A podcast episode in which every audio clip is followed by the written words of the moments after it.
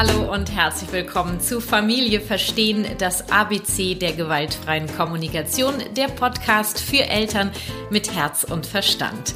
Ich bin Kathi Weber von der Kathi Weber Herzenssache, Beratung und Coaching für Eltern, Erzieher und Lehrer und ausgebildete Trainerin der gewaltfreien Kommunikation und ich möchte dir mit meinem Podcast Impulse für deinen Familienalltag geben. Für diese und die nächste Podcast-Folge habe ich den Buchstaben G gewählt. G wie Gespräche unter GFK-Lern. Ja, ich habe nämlich Gundi und Frank Gaschler zu Hause besucht. Zwei Menschen, die mich seit meinem Einstieg vor rund zwölf Jahren in die gewaltfreie Kommunikation begleiten. Ja, das war ein Wiedersehen unter GFK-Lern und ich habe den Austausch mit den beiden wirklich sehr genossen. Wir haben stundenlang über die GFK und unsere Erfahrungen gesprochen und uns jeweils Impulse geben können. Ja, und weil mich dieses Treffen so beflügelt hat, möchte ich dich gerne teilhaben lassen und in dieser Folge spreche ich mit Frank. Frank Gaschler ist zertifizierter Trainer der gewaltfreien Kommunikation, Buchautor und Begründer des Projektes Giraffentraum. Er ist Coach, Mediator und vieles, vieles mehr. Wie aus einem Guru ein Kumpel wird, warum bestimmte Konflikte mit Kindern zum Leben dazugehören, eine Liebeserklärung an die GfK, was bedeutet Führung, warum die Selbsteinfühlung so wichtig ist, was war Marshall Rosenberg für ein Mensch, wie läuft es mit der GfK bei den Gaschlers zu Hause? Und, und, und. Ja, darüber sprechen Frank und ich. Und am Ende der Folge habe ich auch dieses Mal eine Überraschung für dich. Und jetzt wünsche ich dir erstmal ganz viel Freude beim Lauschen und viele Impulse für dich. Los geht's! Frank, erstmal ganz herzlichen Dank für die Einladung. Ich bin ja hier bei euch zu Hause und äh, freue mich riesig, dich und Gundi äh, wiederzusehen, weil wir haben uns ja, glaube ich, vor wie vielen Jahren kennengelernt? Sechs, sieben, acht? Das behauptest du. Ich glaube, es sind tatsächlich acht, neun Jahre. Wahrscheinlich. So lange her. Aber wir sind jung geblieben. Ja, ja, klar, klar. Und sieht ja gerade keiner. Ja. und ähm, ich habe damals bei euch, also ich habe euer Buch gelesen, damit habe ich äh, quasi angefangen und dann habe ich bei euch diesen Seminar oder Workshop zum Giraffentraum ähm, besucht. Den Multiplikatorenkurs. Genau. Und darf ja jetzt quasi äh, an Kindergärten, mache ich ja auch, und Grundschulen äh, eben den Giraffentraum ähm, einführen. Und da habe ich euch kennen und lieben gelernt und ich bezeichne euch immer als meine GFK-Gurus. Wusstest du das? Hm, du hast es mir vorher erzählt. Ja, genau, aber vorher wusstest du es nee, nicht. Nee, wusste ich nicht. Und wie, wie ist das so, wenn einer sagt, du bist mein GFK-Guru? Ähm, mich erinnert es gerade an Marshall Rosenberg, den ich selber mal gefragt habe, wie es eigentlich ist, ein Guru zu sein. Mhm. Und das hat ihn damals, das war meine, erstes, meine erste Begegnung mit ihm und das hat ihn sehr traurig gemacht, weil er gesagt hat, ähm, er sei kein Guru, das ist das, was Menschen aus ihm machen. Ah, okay. Und er will eigentlich nur, ja, beitragen zum Leben anderer. Das Und heißt, das warte mal, genau, das stimmt. Und das möchte ich ja auch. Was meine ich, wenn ich sage GFK-Guru? Vielleicht ist es dann auch ein unpassender Begriff. Ähm, Ihr seid für mich quasi die Begleiter in die GfK. Also ich weiß noch, ich hatte ein Schlüsselerlebnis bei dem Workshop bei euch. Und zwar war es bis dato für mich in, in der Gesellschaft super unangenehm, mit meinem Sohn in der Sprache der GfK zu sprechen. Also wirklich ganz in den Anfängen. Ich weiß noch, in der Garderobe des Kindergartens beim Thema Anziehen oder Abholen im Kindergarten und so weiter. Oder im Supermarkt, ne? Wutausbruch und so. Und zu Hause habe ich mich sehr wohl gefühlt. Aber eben dann in der Gesellschaft äh, fehlte mir dieses, ja, diese Sicherheit. Und dann war ich bei euch, habe diesen Workshop gemacht, wo ja auch ganz viele andere Eltern waren. Und da habe ich zum ersten Mal diese Bestätigung bekommen, diesen Raum, ey, ich bin nicht alleine, hier sind andere Eltern, die auch äh, Interesse daran haben. Und es kann, das ist nicht verkehrt, es ist weder richtig noch verkehrt und es ist okay, so wie ich es mache. Und deswegen habt ihr für mich natürlich, seid ihr, ihr seid so ein Schlüsselerlebnis auch, ja. Also deswegen, Guru ist tatsächlich, glaube ich, ein unpassendes Wort. Was, was bist du dann für mich? Frank? Ähm, am liebsten wäre ich einfach ein, Mensch, ein Papa, der vielleicht einfach viele Erfahrungen hat, die er gerne teilt, die, die ähm, an der einen oder anderen Stelle mit Sicherheit sehr schmerzlich waren und mit Sicherheit genauso in die Hose gegangen sind wie bei anderen auch. Mhm. Und an der einen oder anderen Stelle vielleicht auch was äh, erlebt hat und teilen möchte, was vielleicht ein bisschen verhindern möchte, immer wieder in die gleichen Fettnäpfe zu tapsen. Ha, und dann weiß ich jetzt, wer du für mich bist. Oh, ja. Du bist nämlich ein GFK-Kumpel für mich. So. Das ist gut. Ja, oder? Ja. Das gefällt dir? gefällt mir auch. Das also, besser, ab heute äh, bist du und ist auch Gundi ein, äh, seid ihr ein GFK-Kumpels oder Ku- ihr seid die GFK-Kumpels für mich? Genau. Ja. Wie schön.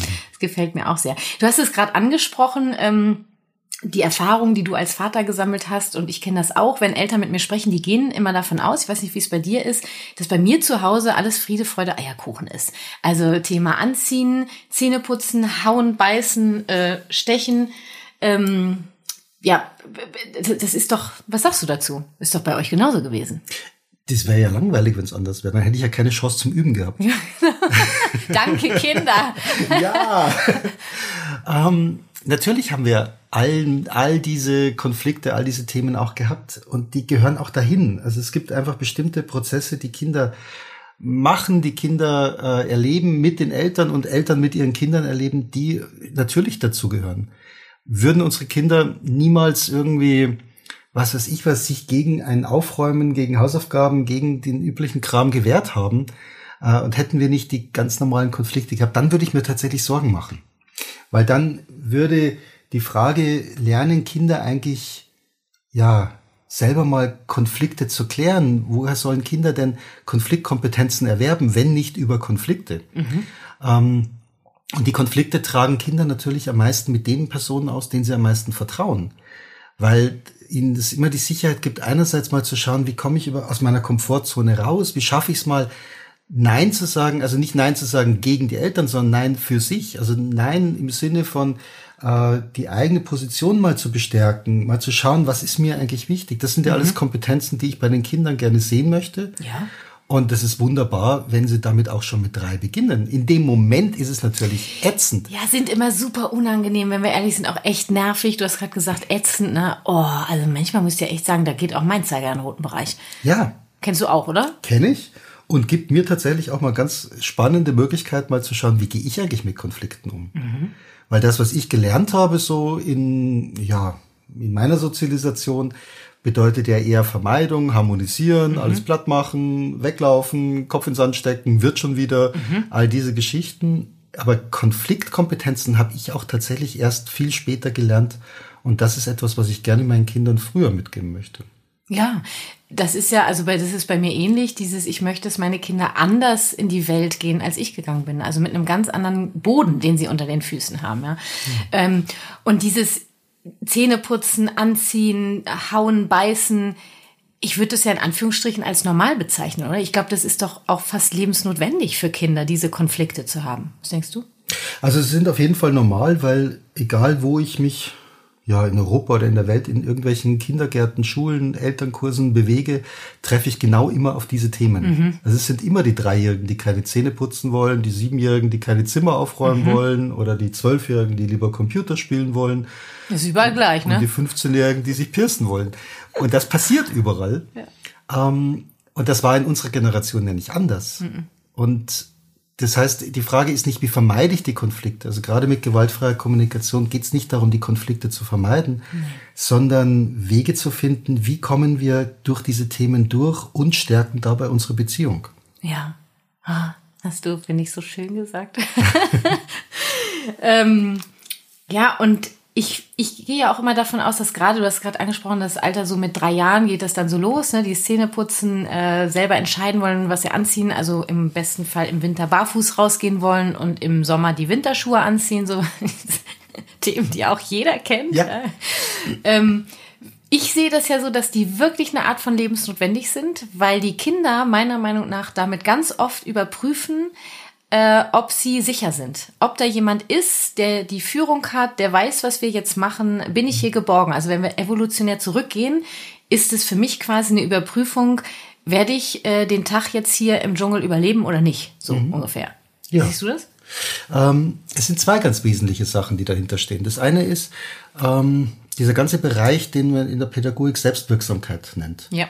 Das heißt, ähm, mich mal aus der ja, Stück weit aus den sicheren Zonen hinaus zu begeben und auszuprobieren, was passiert da. Mhm. Ähm, das Tückische ist natürlich gerade bei, sagen wir mal, bei Kindern im Alter zwischen zwei und drei Jahren, das ist so genau das Alter, wo Kinder an sich alles können, mhm. nur leider überhaupt keine Idee davon haben, was könnte gefährlich sein, was genau. könnte, äh, was hat welche Konsequenzen. Mhm. Also sich über Konsequenzen bewusst zu sein, also Konsequenzen des Handelns. Das heißt, wenn ich dort runterspringe, mhm. dann könnte ich mir das Bein brechen. Mhm. Dieses Wissen erlangen wir ja viel später erst. Mhm. Das heißt, die Kinder probieren alles Mögliche aus. Ihre eigene Wirksamkeit, ihre Möglichkeiten der Kommunikation, die Möglichkeiten des, des ähm, der Frage, was ist mein Platz, was ist mein, mhm. wo gehöre ich hin und so weiter. Mhm.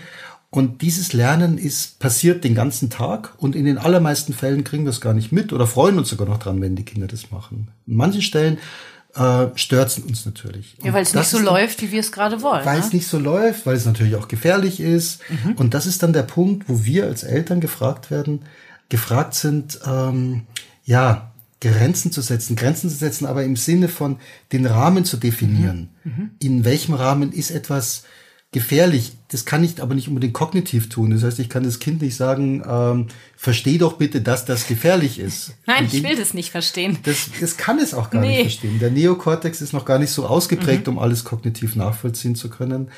Die ähm, die Werteentwicklung der Kinder ist noch nicht so weit fortgeschritten, mhm. hat mhm. wahrscheinlich noch gar nicht mal angefangen, nee. ähm, damit die Kinder einschätzen könnten, was ist richtig, was ist falsch, was ist gut, böse und so weiter. Das heißt, an der Stelle ist es unsere Aufgabe, diese, diese Klarheit, diese Orientierung zu geben. Orientierung, Sicherheit, ja. Vertrauen.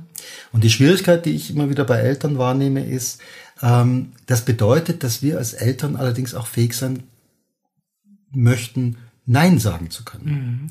Nein sagen mit dem Risiko, dass mein Kind das im Moment nicht toll findet. Ja, und äh, mit der Gefahr hin, dass wir einen äh, Wutausbruch haben ja. äh, und äh, ja, erstmal beschäftigt sind. Ne? Und mit der Gefahr hin, dass mein Kind mich in diesem Moment nicht liebt. Richtig scheiße findet. Ja. Sag es doch, wie es genau. ist. und das auszuhalten ist manchmal für Eltern sehr, sehr schwierig. Mhm. Und dann ist es natürlich der viel einfachere Weg, dem Kind mhm. alles zu gewähren, ähm, alles, alles nachzugeben, das mhm. Kind, was weiß ich, zu betüteln, besäuseln äh, und so weiter, anstatt mal selber eine Klarheit zu haben, was will ich als Eltern eigentlich? Mhm. Genau, welche Werte habe ich als ja. Eltern, welche Werte habe ich in meiner Familie und wie vermittle ich die? Ja. Und äh, Führung, haben wir gerade gesagt, ist unglaublich wichtig für Kinder äh, aus verschiedenen Gründen ich krieg oft diese Frage gestellt, ja, Führung okay. Also viele gehen ja davon aus, GFK ist alles ganz lieb und so. Wir haben eben im Vorfeld schon drüber gesprochen. Ich werde demnächst in meinen Workshops Blockflöten verteilen. das ist ein kleiner Insider jetzt, ähm, weil, weil wir so gesprochen haben, ja, manchmal denken die Menschen oder die Eltern, ähm, in der GFK wird alles nur in so einem Flötenton gesprochen. Hallo und äh, was brauchst du denn? Wie geht es dir denn? Ja, ähm, das ist ja überhaupt nicht so. Ähm, wie geht dann, also das ist dann diese Frage, okay, erstmal, also äh, ist es nicht nur Flötenton, ja, nicht nur Vogelgezwitscher, aber wie kann ich dann Führung geben mit der GfK? Der erste Schritt, um Führung zu geben, ist selber innere Klarheit zu haben. Mhm. Und genau das ist der Punkt, an dem, an dem die meisten von uns erstmal scheitern. Das mhm. heißt, mir ist zwar relativ klar, dass ich irgendetwas im Moment nicht so toll finde, mhm. ähm, aber zu wissen, warum eigentlich? Was, wie finde ja. ich das denn eigentlich? Ist das jetzt eigentlich okay, wenn das Kind im, im Restaurant mit den Fingern im Spaghetti matscht oder nicht? Für mich, ja. Für mich, ja. Oder ich, macht man das nicht? Macht man genau, das nicht? Sollte man ja. das nicht tun? Du musst doch anders essen. Die anderen könnten sich mhm. ja darüber aufregen. Und hinter solchen Formeln kann ich mich jetzt natürlich verstecken oder ich kriege irgendwann mal eine Klarheit darüber, was ist mir eigentlich wichtig. Also du redest von der klassischen Selbstempathie, Selbsteinfühlung, ne? Wir ich rede von Selbsteinfühlung und ja. ich rede von Konkurrenz. Genau. Das heißt, dass das, was, was ich ausdrücke, mhm. nicht einfach nur heiße Luft ist gegenüber Kindern, mhm. sondern dass hinter dem, was ich ausdrücke, eine Klarheit steht. Mhm. Und diese Klarheit erhalte ich in der gewaltfreien Kommunikation über den Prozess mit mir selber. Mhm. Ähm, wir nennen ihn Selbstempathie, eine Auseinandersetzung mit meinen Gefühlen, mit meinen Bedürfnissen und aber auch mit meinen eigenen Erziehungswerten, die mhm. ich so mitbekommen habe. Und kommst du ja automatisch hin, wenn du zum Beispiel jetzt diesen Spaghetti-Teller nimmst im Restaurant mit der Tomatensauce im besten Fall noch. Ähm, okay, wie war das denn damals bei mir? Also du wirst ja super schnell durch deine eigenen Kinder äh, an deine eigenen an deine eigene Erziehung, die du erlebt hast, äh, erinnert. Ja. ja. Und dann wirklich zu hinterfragen, okay, wie war das für mich? Mhm. Ja, wie, wie habe ich das erlebt und wie möchte ich das machen?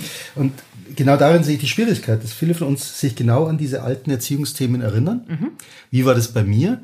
Ähm, meine Eltern haben da mit mir geschimpft, die haben mich vielleicht auch, äh, was weiß ich, vielleicht auch einen Klaps gegeben und mhm. so weiter. All das ist passiert. Und was ich jetzt weiß als, als Eltern, als junge Eltern ist, so will ich nicht sein.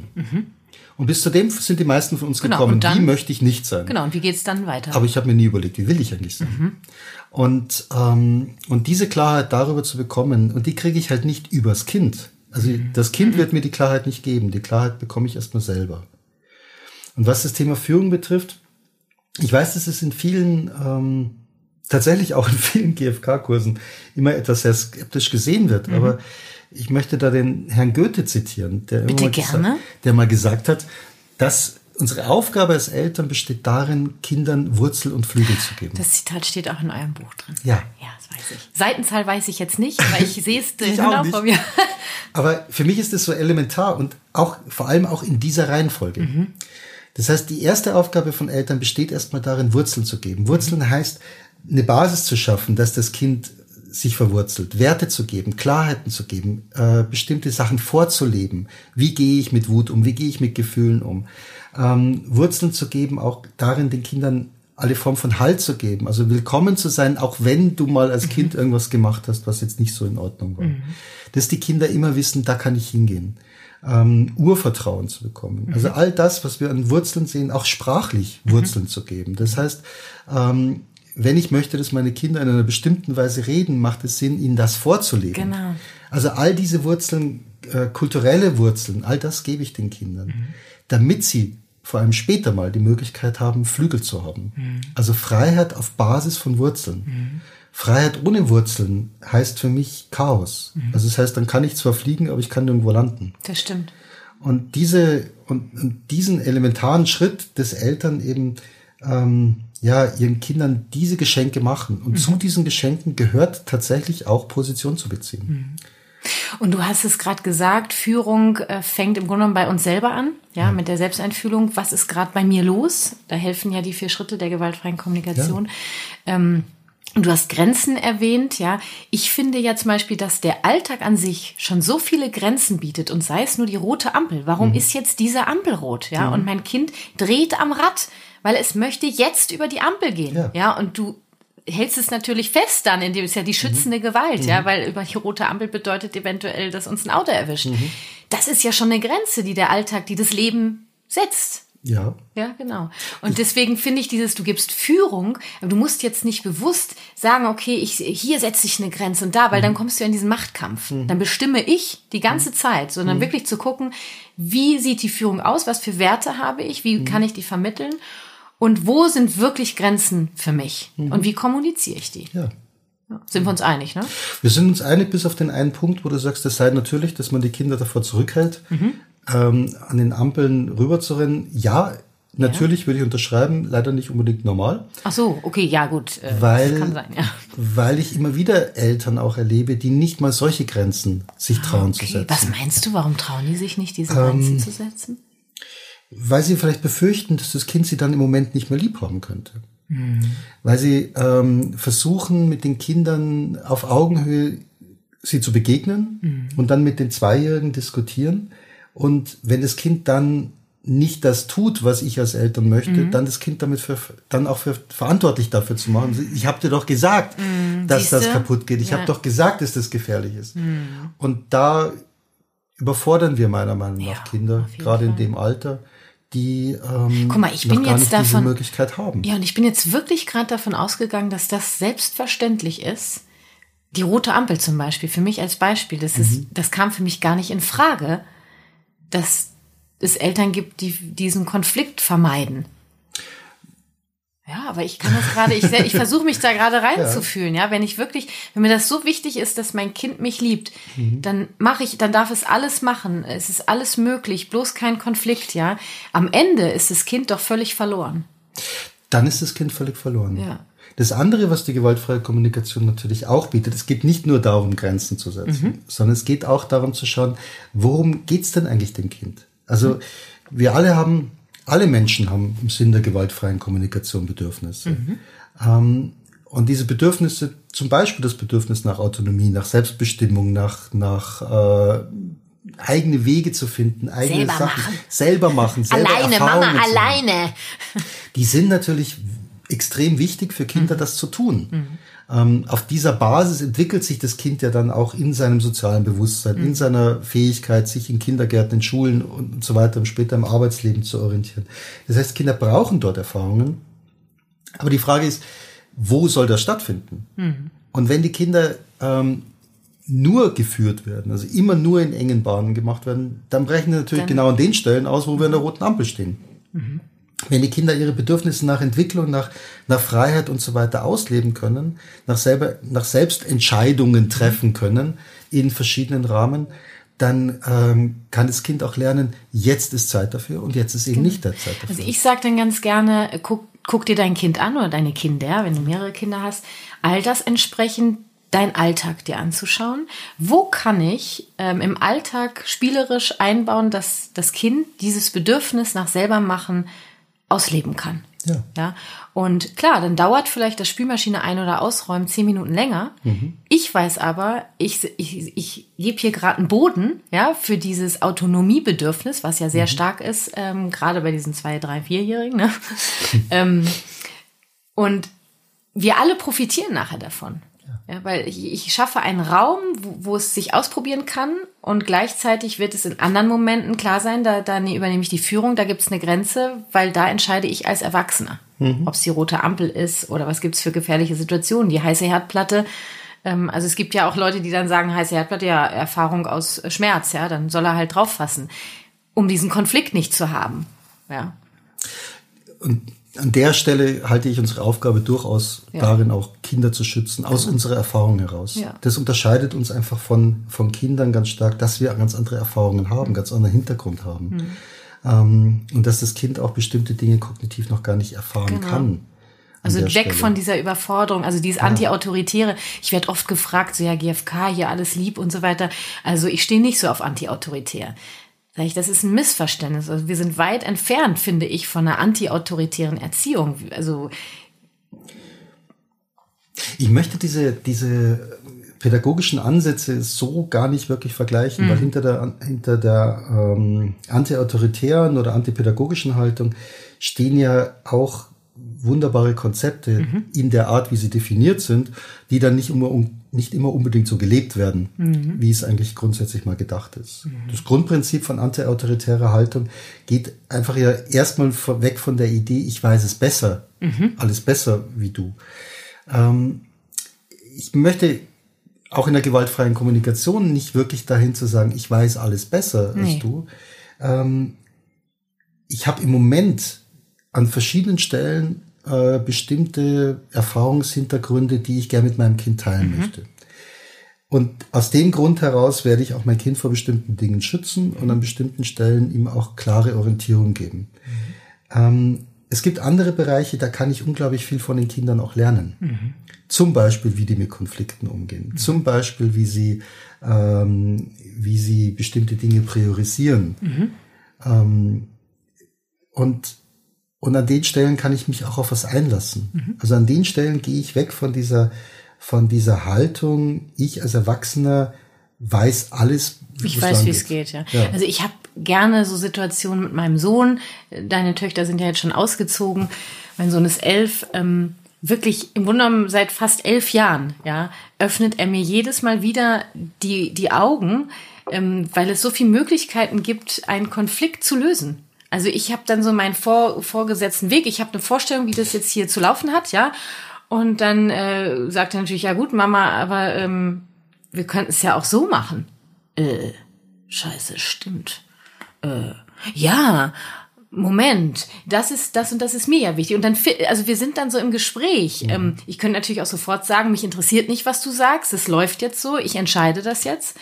Ähm, und wenn du die, den Kindern die Möglichkeit gibst, mitzugestalten. Mhm. Da kommen so unglaubliche Dinge raus. Ja. Eine Strategien, Bedürfnisse zu befriedigen. Das ist, also ich finde es immer wieder phänomenal.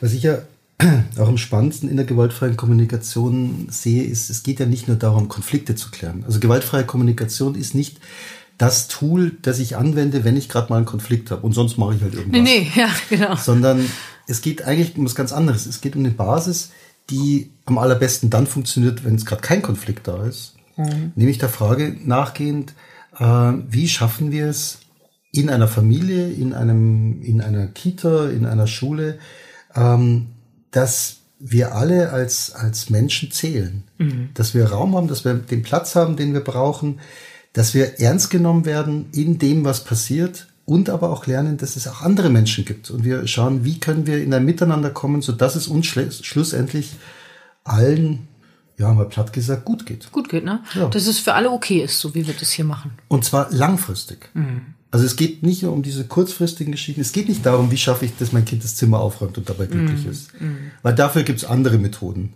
Es gibt ein böses Zitat von Marshall Rosenberg. Ich habe, also ich habe mal gehört, er hat es gesagt. Ich weiß Hau raus. er hat gesagt, an, an, das war eine, es war wohl ein Seminar gegenüber Lehrern und er hat dann irgendwie gesagt, also wenn das einzige Ziel darin besteht, dass Kinder still sind, mhm. er schießt sie. Oh Gott, ich weiß gar nicht. Vielleicht. Ja, ich kurz, äh, ja. Aber, Könnte auch eine Strategie sein. Ja, wenn, wenn das wirklich das einzige Ziel mm, wäre, dass mm. Kinder funktionieren, dass mm. Kinder das tun, was wir wollen, dann gibt es ganz viele Methoden, um das zu erreichen. Woher glaubst du, kommt dass dieses, dieser, dieser Drang, dass das Kind funktioniert? Dass es sich benimmt, dass es das macht, was ich will? Ähm, also aus elterlicher oder pädagogischer Sicht mit Sicherheit zuerst mal aus, der, aus dem Schutzbedürfnis der Kinder gegenüber den Kindern mhm. heraus, dass wir uns alle wünschen, dass die Kinder ja klarkommen. Klarkommen im Leben, mhm. ähm, dass sie gesellschaftlich akzeptiert werden, dass sie ähm, ja möglichst wenig Probleme bekommen. Mhm. Und da haben wir wahrscheinlich alle die Erfahrung gemacht, wenn wir uns an bestimmten Sachen orientieren, geraden Weg gehen, ja nirgendwo anecken, mhm. dann kommt man schon irgendwie weit. Mhm. So wird was aus dir. So wird was aus dir. Spannenderweise, wenn ich mir dann aber Managerseminare anschaue, wird eigentlich genau das Gegenteil äh, erklärt. Also mhm. wer einfach nur immer das tut, was alle tun, mhm. wer nie aneckt, wer immer nur ja zu allem Ja und Amen sagt, der hat es in den Managerkursen relativ schwer. Du kannst ja fast schon sagen, wo du es gerade so sagst, die GfK ist ein, ein, ein Weg äh, zu lernen anzuecken. Also damit, damit umzugehen irgendwie. Also wie kann ich Nein sagen? Wie kann ich mich wirklich fragen, was brauche ich gerade? Wie kann ich mich um mich kümmern? Ne? Ja, wie kann ich ich sein? Wie kann ich das mhm. zeigen? Genau. Aber nicht aus, aus einer, ähm, wie soll man sagen, nicht aus einer egoistischen nee, Grundposition. Nee, nee, also es mhm. geht es geht einerseits um mich, aber es geht auch um mich in der Gemeinschaft. Mhm. Nicht das gegen ja, die anderen, sondern genau. für uns. Und das habe ich oft ähm, Eltern, die dann sagen, also wenn ich zum Beispiel das Grundbedürfnis, eins der Grundbedürfnisse in der GfK, dass jeder Mensch, dass wir davon ausgehen, dass jeder Mensch äh, am Wohle der Gemeinschaft interessiert ist. Ja. Ja, und dann kommt so dies, ja, äh, äh, aber der hat keinen Bock, die Spülmaschine auszuräumen. Ich sage schon wieder, die Spülmaschine, nehmen wir den Müll, ist mir auch mhm. egal. Oder der ja. hat keinen Bock zu staubsaugen oder ja. äh, äh ein, ein, Geburtstagsgeschenk zu malen oder mhm. so. Ich glaube, das wurzelt da heraus, weil es eher ein Muss ist. Ich glaube erstmal, es wurzelt vor allem daraus, dass wir den Fokus darauf legen. Mhm. Also, ähm, wenn wir jetzt mal anschauen, wie, in welcher Häufigkeit Kinder versuchen, zum Leben der, der Familie, der Erwachsenen mhm. beizutragen. Ja. Dann tun die das eigentlich den ganzen Tag. Den ganzen Tag ja. Wir merken das oft noch nicht. Mhm. Also allein schon, ähm, uns fällt halt auf, dass die Kinder, was weiß ich was, die Hausaufgabe nicht machen wollen. Mhm. mhm. Dass sie aber vorher schon mal acht Stunden in der Schule waren oder mhm. sechs. Dass sie, dass sie, ähm, dass sie danach noch bereit waren, irgendwie Klavier zu lernen, dass mhm. sie äh, vielleicht noch äh, dies und das gemacht haben, dass sie. Ja gut, da kann ich jetzt natürlich sagen, das haben sie ja nur, also das war ja nur für sie, das ist ja jetzt nicht für die Allgemeinheit. Ungefähr also höre ich, hör ich jetzt gerade die Stimmen, verstehst ja, du? Also, du gehst ja auch nur für dich in deinen Job und nicht, weil du deine Familie durchfütterst. Nee, klar, genau. Das ist ja reiner Egoist. ja, ja, klar, ich auf jeden Fall. Klar. Ja. Und ich mache das ja auch nur für mich. Ja, ja das habe ich gleich Also das, das, das fällt oft runter. Also wir, mhm. wir als Erwachsene sagen ja, ja, ich gehe in die Arbeit, ich verdiene ja mein Geld mhm. für die mhm. Familie. Mhm. Dass das Kind aber in die Schule geht, ähm, um mhm. im Endeffekt auch zu dem ganzen Thema beizutragen. Ja. Natürlich nicht jetzt im Moment, sondern irgendwie genau. langfristig gesehen. Mhm. Ähm, Kinder haben oft ein, was weiß ich was, ein, ähm, ein acht bis zehn Stunden Tag. Mhm. Und oft ist es dann so, das Kind geht in die Schule, das heißt, erstmal muss es sich fertig machen, eine Stunde in die Schule, dann mm. ist es in der mhm. Schule, dann macht es die Hausaufgaben, dann geht's, äh, dann lernt es noch Klavier, dann macht es das, dann muss es noch das Zimmer aufräumen. Mm. Und wenn dann noch Zeit ist, dann darf noch irgendwie eine halbe Stunde was gespielt werden. Mhm. Das ist aber gerade in dem Spiel eigentlich das meiste soziale mhm. Lernen stattfindet, ja. das überhaupt das meiste Lernen stattfindet. Viel mehr eventuell als irgendwie beim Pauken irgendwelcher mhm. äh, Hefteinträge. Mhm. Ähm, das wird dabei meistens übersehen. Mhm. Und dass Kinder auch auf andere Weise beitragen zur Familie. Es gibt so dieses schöne Beispiel vom das schwarze Schaf der Familie. Kennt man ja. Das ist immer der, ja. der immer irgendwie, manchmal ist kaputt, nölt in der Gegend rum. Ähm, den kann ich einerseits so sehen, mhm. so wahrnehmen als mhm. Störenfried, mhm. der macht die Familie kaputt und so weiter. Mhm. Ähm, ich kann mir aber auch mal aus, ja, aus systemischer Sicht äh, mal überlegen, was versucht denn der eigentlich zu erreichen? Mhm. Und der versucht manchmal ähm, als Kind, aus kindlicher Wahrnehmung, versucht er, den vielleicht bestehenden Konflikt der Eltern auf sich zu beziehen, mhm. Um ihn, um das elterliche System zu entlasten. Mhm. Und das Einzige, was ihm zur Verfügung steht, ist, entweder er ist super brav, mhm. ähm, machen Kinder auch häufig. Er funktioniert. Er funktioniert super. Mhm. Ähm, das führt manchmal dazu, dass dann, dass dann die Eltern irgendwie aufhören, sich zu streiten. Aber meistens wird das gar nicht gesehen, weil die Eltern ja gerade mit ihrem Konflikt so schön mm, beschäftigt sind. Mm. Ähm, wenn es gesehen wird, dann lernen Kinder durchaus daraus, naja, wenn ich dann der Musterschüler, wenn ich perfekt bin, wenn ich super angepasst oh. bin, dann wunderbar entlaste ich das System. Mhm. Wenn es aber nicht stattfindet, dann kann es auch gut passieren, dass die Kinder äh, versuchen, den Konflikt lieber auf sich zu beziehen, mhm. weil sie ja gern die Eltern unterstützen, weil die, die kindliche, ist leider keine kognitive Idee, ähm, in kindlichen Wahrnehmung ist so, naja, wenn die Eltern mit mir schimpfen, mhm. dann sind sie ja untereinander wieder gut. Mhm. Und das hilft natürlich aus kindlicher Sicht, das System zu stützen, das ja existenziell mhm. wichtig ist für die Kinder. Ähm, aber in unserer Erwachsenenwahrnehmung ist, das Problem ist das Kind. Ja, ja, klar. Dass der aber gerade versucht beizutragen, das System zu sichern, fällt halt nicht auf. Ja, und oft sind es ja dann diese Situationen, das Problem ist das Kind, weißt du, ich habe auch, ich habe einen langen Arbeitstag, hier liegt der Müll, siehst du das nicht, wenn du rausgehst, ja. äh, kannst auch mal helfen äh, in der Küche, ähm, eben wirklich mal zu gucken, okay, was hat mein Kind eigentlich den ganzen Tag gemacht? Ja. Und, und wie sieht unser System aus und was hat mein Kind beigetragen, was habe ich beigetragen, mhm. genau. Ja. Das ist ein, äh, ein Blickwinkel, der hilft, mal rauszukommen aus diesem, ja, Kinder wollen nicht helfen. Erstens das und zweitens kann ich mir auch fragen, bleib ich an meiner, ähm, beiß ich mich jetzt fest, mhm. du bist nur dann ein braves Mädchen, wenn du endlich diesen Müll raustust? Mhm, mh. Oder kann ich auch mit dem Kind mal reden und schauen, okay, guck mal, wir haben hier all diese Aufgaben. Ähm, davon gibt es einfach ein paar Erwachsenenjobs, das sind mhm. keine Kinderjobs. Aber wenn man mal die, die Jobs anschaut, die tatsächlich die Kinder und die Erwachsenen tun mhm. können, dann kann man auch mal gucken, welcher von den Jobs mhm. passt denn für dich und welcher für mich. Also bei uns ist zum Beispiel ähm, das Altglas. Mhm. Er bringt das Altglas einmal die Woche zum Supermarkt. Pfand kann er behalten. Kauft er sich meistens was Süßes von. ähm, genau. Und äh, dass er dann, wenn er in den Supermarkt geht, Bescheid sagt falls gerade was benötigt wird, dass er das dann noch mitbringt. Genau. Und das hat er sich ausgesucht im Moment. Das kann ja auch jederzeit wieder sich ändern. Mhm. Und ich habe die Erfahrung gemacht, und du wirst mich sicherlich bestätigen, dass wenn du diesen Raum gibst, allein die Wahl zu haben, in mit welcher Art und Weise kann ich zur Familie, zum Wohle der Familie beitragen, ja, und mhm. ich kann mir was raussuchen.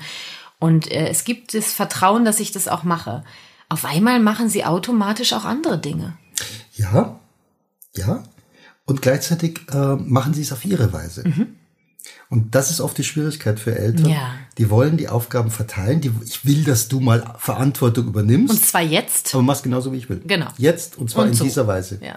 Und das funktioniert leider nicht so gut. Ja, das habe ich, äh, das habe ich bei meiner Tochter gerade, ähm, die äh, gerne dann den Teller abräumt nach dem Essen äh, und ja, dann räumt sie den Teller in die Spülmaschine, so wie sie das macht. Ja. Ja. Äh, ich lasse den Teller so stehen. Ja. ja. Und dann habe ich letztens hat mein Mann äh, den dann umgeräumt. Dann habe ich ihn heimlich wieder so hingeräumt, weil mir so wichtig war. Ja, weil mir das so wichtig war, dass, dass wir das so stehen lassen können. Ja? Oder sie hat Servierten gefaltet, äh, weiß ich noch, bei meinen Schwiegereltern auf den Tisch gelegt und dann kam der Opa und hat die alle umgefaltet, mhm. weil sie ihm nicht gefallen hat. Und ich dann so, guck mal, Opa, die hat das auf ihre Weise gemacht. Meinst du, du bist in der Lage, das so liegen zu lassen? Sagt er, ja, stimmt, stimmt, das hat sie ja so gefaltet, ja. Also, ne, aus diesem Blick zu kriegen. Ja. Ja. ja. Und das, was du gerade gesagt hast, finde ich ganz spannend, weil was du geleistet hast jetzt in dem Moment, also du siehst sie tut es, mhm. sie stellt diesen Teller in den Geschirrspüler rein und in deiner Bewertung äh, bewertest du das als, als ihren Beitrag, mhm. den sie halt auf ihre Weise macht. Mhm. Und du hättest natürlich das Ganze auch anders bewerten können. Du hättest sagen können, naja, sie hat das Ding halt da irgendwie reingestellt, um mhm. mich zu provozieren. Ja, gut, auf die Idee wäre ich jetzt gar nicht gekommen, aber jetzt, wo du sagst, ja, ja. ja. Und das ist weil sie keine Lust hatte. Weil eigentlich. sie keine Lust hat, weil sie mir zeigen wollte, mhm. quasi den Stinkefinger mhm. schon auf die Art zeigen wollte. Ha. Die will dich provozieren, die Stell will dich ärgern und so weiter. Die macht ja eigentlich nur mehr Arbeit. Mhm. Das heißt, diese, diese Entscheidungsmöglichkeit haben wir. Mhm. Und das ist das, was Marshall Rosenberg in der gewaltfreien Kommunikation als ein ja, er belegt es mit einem Tiersymbol, mit einem Wolfsdenken mhm. bezeichnet. Mhm. Und die, die Idee zu haben, hey, also mal genau hinzuschauen, sagen, das Kind hat versucht beizutragen auf seine Weise, mhm. ähm, bringt mich dem Kind viel näher. Mhm. Und natürlich kann ich deswegen immer noch sagen, okay, mir gefällt's nicht, dann räume ich halt hinterher. Oder ich sag, oder ich zeige dem Kind nochmal, worauf kommt's mir eigentlich an. Gut, das kannst du auch machen, genau. Weil genau das ist oft der Punkt in, in solchen Konflikten also eine klare Beobachtung zu benennen. Mhm. Woran erkenne ich denn eigentlich, dass eine Arbeit äh, in Anführungsstrichen also richtig oder eben nach meinem Idee richtig ausgeführt wird? Mhm. Ich hatte es mit Gundi mal ganze Zeit lang diesen Konflikt oder dieses Thema, mhm. ähm, weil sie hasst es, Staub zu saugen und mhm. ich hasse es zu wischen. So. So, und jetzt ist aber das Problem. Willkommen bei den Gaschlers. Ja. Und da haben wir eine tolle Lösung gefunden. Ich soll halt irgendwann Staub saugen und dann mhm. kann sie hinterher wischen. So. Mhm. Ähm, also haben wir das vereinbart und haben gesagt, also wenn es dreckig ist, dann sauge ich und dann wischt sie. Mhm. Das kleine Problem an der Nummer war ja, nur, wann ist ja, es genau. sauber? Weil meine, meine, ja, meine Einschätzung, mhm. wann etwas nicht sauber ist, entspricht nicht ganz nicht der von Gurli. Ganz so, nicht ganz so. Und sie braucht ja erstmal, dass es gestaubsaugt wurde, bevor sie wischen kann. Genau. Hm. genau. Und ähm, und für sie war aber klar, dass das eigentlich die, also wenn dann halt diese ersten Wollmäuse da rumfliegen, mhm. Ähm, die hat sie natürlich schon längst gesehen. Ich ja, habe ja gar nicht erst hingeschaut. Die haben schon mit ihr gesprochen. Die haben schon mit ihr gesprochen, mit mir aber nicht. Das ist ja. Und wenn die mit mir nicht sprechen, woher soll ich das dann wissen? ähm, und dann hat es halt einfach eine Zeit lang gedauert, bis wir, bis wir eine andere Strategie gefunden haben. Die war welche? Ähm, dass sie mir sagt, wann sie Ach, der Meinung ist, dass mhm. es dreckig war. Ich habe das nicht gesehen. Nein ich schaue halt woanders hin. Ich meine, kann sich ja. auch entscheiden, wo man hinschaut. Auf jeden Fall, du kannst entscheiden, wo du hinschaust. Du kannst entscheiden, wie du etwas hörst, wie du etwas siehst. Ja. ja. Und die, die, aber die Geschwindigkeit, in der, in der das Muster läuft, ähm, Annahmen über den anderen zu treffen, mhm. dass der zu faul ist, zu dumm ist, zu was weiß ich, was ist, der geht ja ratzfatz. In Millisekunden. Und das kann man schon machen. Mhm. Man kann es auch lassen. Das stimmt. und sag mal, wenn jetzt jemand kommt und sagt, ich habe Interesse an der gewaltfreien Kommunikation und fängt so an und merkt so, puh, äh, das heute auf morgen kann ich das ja irgendwie gar nicht so integrieren in mein Leben. Ähm, was, was gibst du damit? Also für mich ist das ein lebenslanger Prozess. Also ich würde jetzt sagen, äh, wir sind jetzt so GFK-Kumpels, ja, wie wir am Anfang gesagt haben. Und wir wissen schon beide, wovon wir sprechen. Trotzdem habe auch ich immer wieder Situationen, ähm, wo ich merke, oh, daran wachse ich gerade, oh, ich, ich, was habe ich denn gerade für Ohren auf, ja? Geht dir das auch noch so oder sagst du, okay, nee, ich gehe doch eher in die Guru-Nummer? also auch da habe ich ja wieder mein großes Vorbild, Marshall Rosenberg, vor mir, mhm. den ich sehr, sehr häufig weit ab von dem erlebt habe, was er das auf der Bühne erzählt hat. Ah, ja. Und da zähle ich mich durchaus auch dazu. Also ich, ich, ähm, ich sehe das, ich sehe es als einen lebenslangen Prozess. Ja. Ich sehe sogar als ein als einen deutlich längeren Prozess, als wahrscheinlich unser Leben mhm. ähm, macht, weil die, die Muster, die wir so mitschleppen, das sind ja oft Muster, die, die sind schon über Generationen verankert. Ja. Ähm, gerade diese ganzen Glaubenssätze, die wir so mitschleppen. Wann bin ich ein, wann bin ich brav? Wann, wann bin, bin, ich, ein gut? guter? Wann bin ich eine gute Mutter? Wann bin ich eine gute Mutter? Mm. Bin ich nur, werde ich nur geliebt für was ich tue? Mm. Ähm, bin ich überhaupt was wert? Mm. Das sind ja, das sind ja Themen, mit denen beschäftigen sich Menschen seit ähm, Generationen. Seit Generationen. Ja. Und das zu verändern, geht nicht von heute auf morgen. Das heißt, was würdest du jetzt äh, jemandem sagen? Mal angenommen, hier hört jemand zu, der hat gerade angefangen mit der GfK. Was würdest du dem mitgeben? dranbleiben. Ja. Dranbleiben. Machen, und, üben, üben, ähm, machen. Mit einem dranbleiben, mit einem mit einem offenen Auge, vielleicht sogar sich mal so die ein oder andere Notiz zu machen. Ähm, was ist mir gelungen? Was feiere ich? Ja, feiern und bedauern. Ich habe es Ja. gerade äh, in der letzten Folge erwähnt. Eins meiner Lieblingsrituale. Ja, weil, weil es ist so, es passiert so schnell. Also ob das jetzt bei mir selber ist oder auch in, in Kindergärten, in Schulen, da, da, da machen wir dann Prozesse, da machen wir dann irgendwie Seminare über gewaltfreie Kommunikation. Da wird der Giraffentraum das Projekt durchgeführt. Ähm, die Leute feiern, was sich alles verändert. Und nach zwei Monaten schubst der Maxi wieder. Und damit ist ja alles hinfällig Ja. gewesen. Und genau in dem, in dem, in der Da Sicht kann ich es ja bleiben. nicht. Ja, genau. Oder dein Kind wird, obwohl sie jetzt schon vier Monate lang den Teller richtig in den Geschirrspüler reingehört hat, tut sie es einmal gar nicht. Das kann passieren. Und dann kann ich natürlich sofort in die Idee verfallen, das hat ja nichts geholfen, das bringt ja alles Genau, eh nichts und so weiter. Und da helfen mir dann manchmal so, so Merker, was alles passiert ist. Und es ist ja, sich entwickelt. genau wie wir auch gesagt haben, es ist ein Prozess und ein Prozess heißt immer, ich gehe zwei Schritte nach vorne, ich gehe wieder vielleicht einen nach hinten, gehe einen nach vorne, zwei nach, also wirklich, es ist wirklich dieser Prozess, ja, ich Ja. kann es wirklich so sagen. Und ähm, ich finde, gerade am Anfang der GfK, als, als ich mich damit angefangen habe zu beschäftigen, sie zu lernen ja schon irgendwie, ja, vielleicht kannst du dich dran erinnern, wie es bei dir war, es gab regelmäßig so Aha-Momente. Also wirklich so Schritt für Schritt. Dann habe ich, ah, dann kam mir das, ah, und auf einmal macht es da plopp. Ähm, und es dauert, bis ich das, es hat wirklich gedauert, bis ich das in meinen alltäglichen Sprachgebrauch äh, einfließen lassen konnte. Ähm, und ich kann immer nur sagen, also für mich hat es sich auf jeden Fall gelohnt. Ja, Oder? für mich auch. Ja.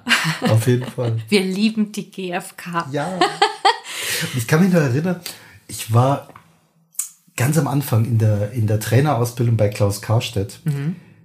Kam irgendwie ein neues Modul und es ging so um die Frage, was hat's, was hat's gebracht, was hat Ja. sich entwickelt und Ja. so weiter. Und ich saß da total grummelig und hatte irgendwie gesagt, überhaupt nichts. Das hat überhaupt nichts gebracht. So alles Käse, es funktioniert nichts, es passiert überhaupt nichts, alles ein Scheiß. Und, und dann saß ich so da, schmollend. und so, und dann ist die Runde halt so weitergegangen. Und als die Runde fertig war, habe ich mich nochmal gemeldet und gesagt, jetzt weiß ich auch, warum sie nicht funktioniert, weil ich sie gar nicht angewendet habe. Hm.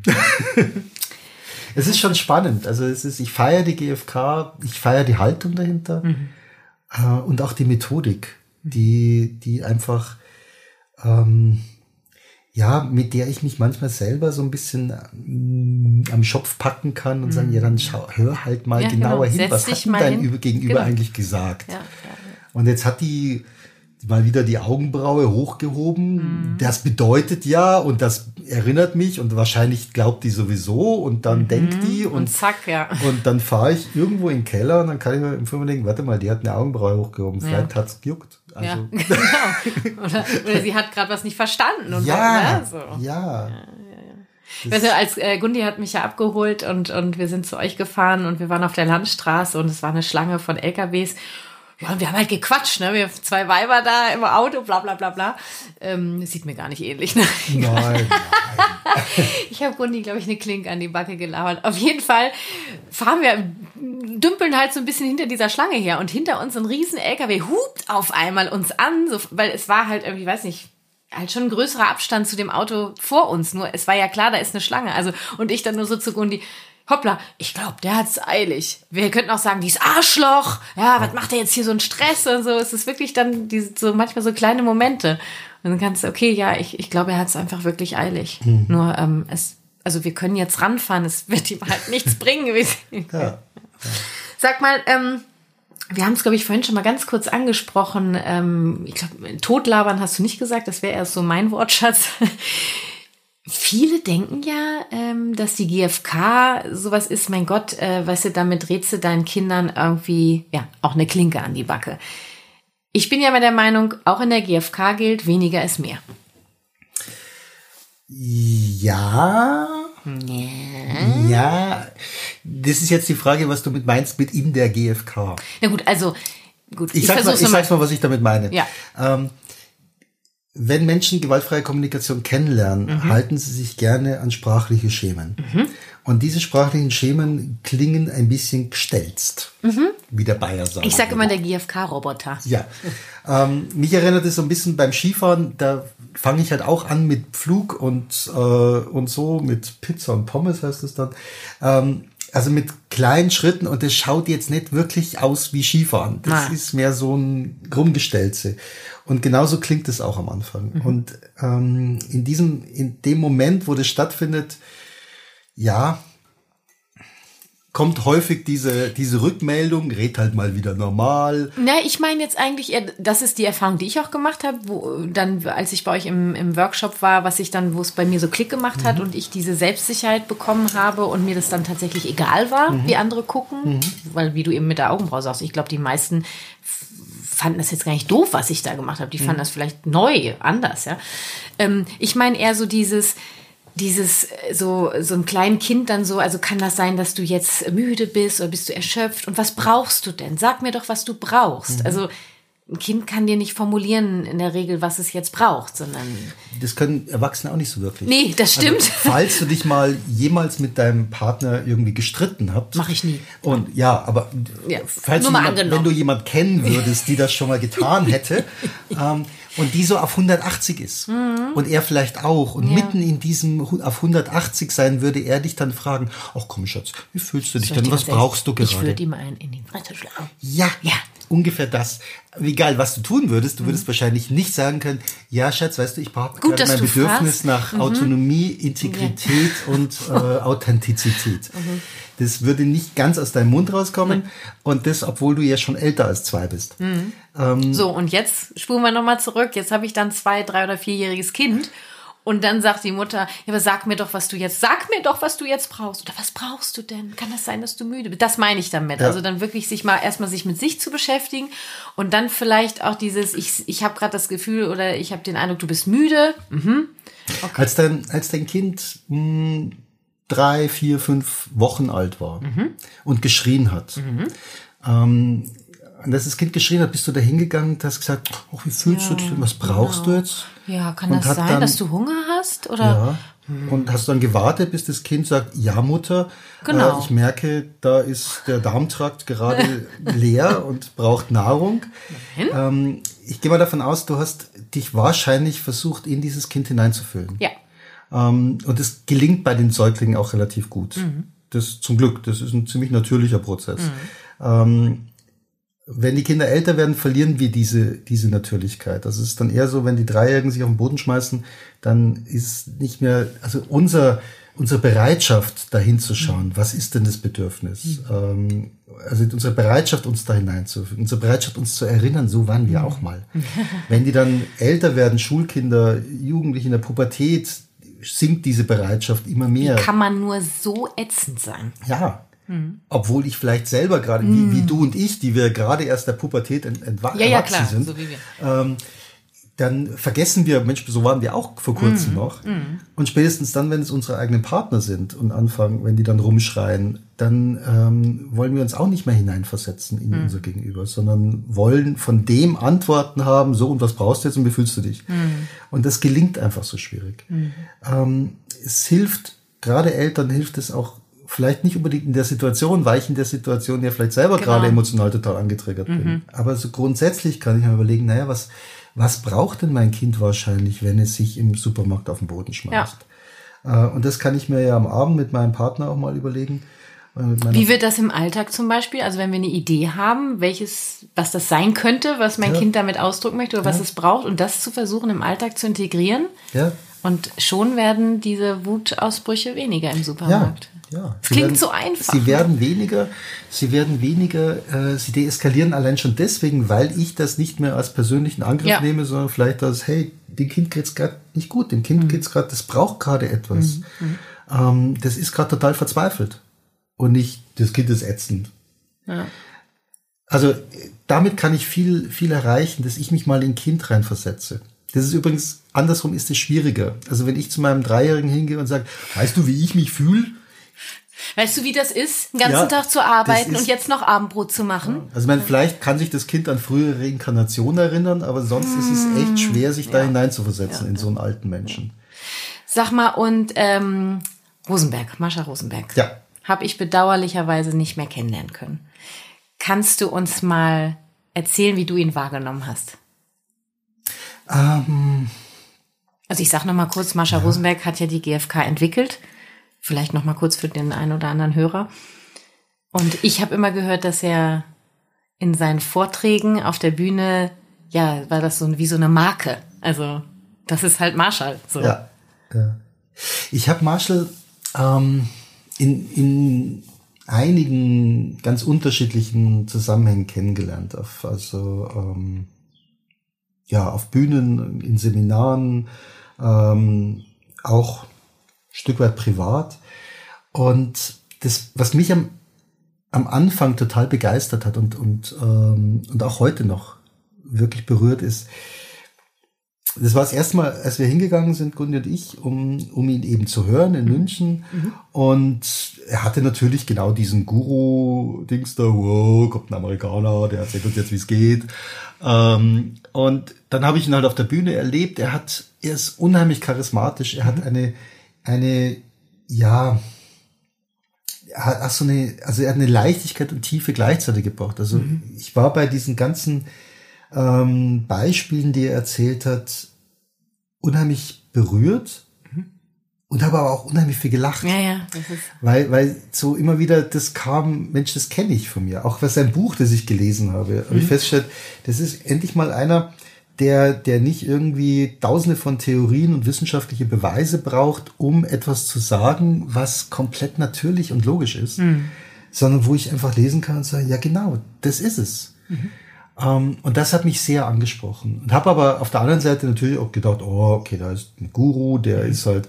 Und dann sind so meine ganzen Vorstellungen passiert, was ich halt so glaube, wie Gurus sind. Und ich hatte dann das Glück, ähm, dass wir mit ihm, also mit der Gruppe, die das organisiert hat, vom Münchner Netzwerk, ähm, zusammen essen gehen konnten am Abend. Und, äh, und da war natürlich meine Schubladendenken der Guru, Gurus, also entweder die essen gar nichts, ähm, oder wenn dann essen sie Tofu und trinken grünen Tee dazu. das ist ja interessant, So was du so für ein Gurus. Bild von Gurus Ich hast. meine, bei all den tausend Millionen Gurus, die ich kenne, die sind alle so. Ah, ja. Ähm, es war halt der erste und so muss, so, so muss ein Guru sein. Also ähm, war das auch meine Erwartungshaltung. Wir sind dann in irgendein, in Schwabing in ein bayerisches Restaurant gegangen ähm, und er hat sich, ich glaube, erstmal ein Bier und ein, und ein, einen Schweinebraten bestellt. Ach was. Und also jetzt nicht, dass Schweinebratenessen unglaublich toll ist, aber ähm, für mich war er plötzlich ein Mensch. Habe gedacht, Das, was er eigentlich auch wollte. ja, was er wollte. Und dann saß ich ihm eben gegenüber und habe ihn dann ganz, da war ich ganz mutig, habe ihn einfach gefragt, wie ist es denn, ein Guru zu sein? Und, und da hat er mir dann eben das erzählt, dass er, äh, dass ihn das sehr traurig macht und was er eigentlich möchte. Und das Spannende war dann am nächsten Morgen, ging also das Seminar weiter und er hat mich dann zu sich gewunken und hat mir so seinen, äh, so einen Ordner gezeigt mit lauter Familien- und Kinderbildern drin, wo er gesagt hat, das sind alles Familien, die ihm halt irgendwann eine Postkarte geschickt haben oder halt ein Foto von der Familie geschickt haben und ihm gedankt haben, was das in, in deren Leben bewirkt hat.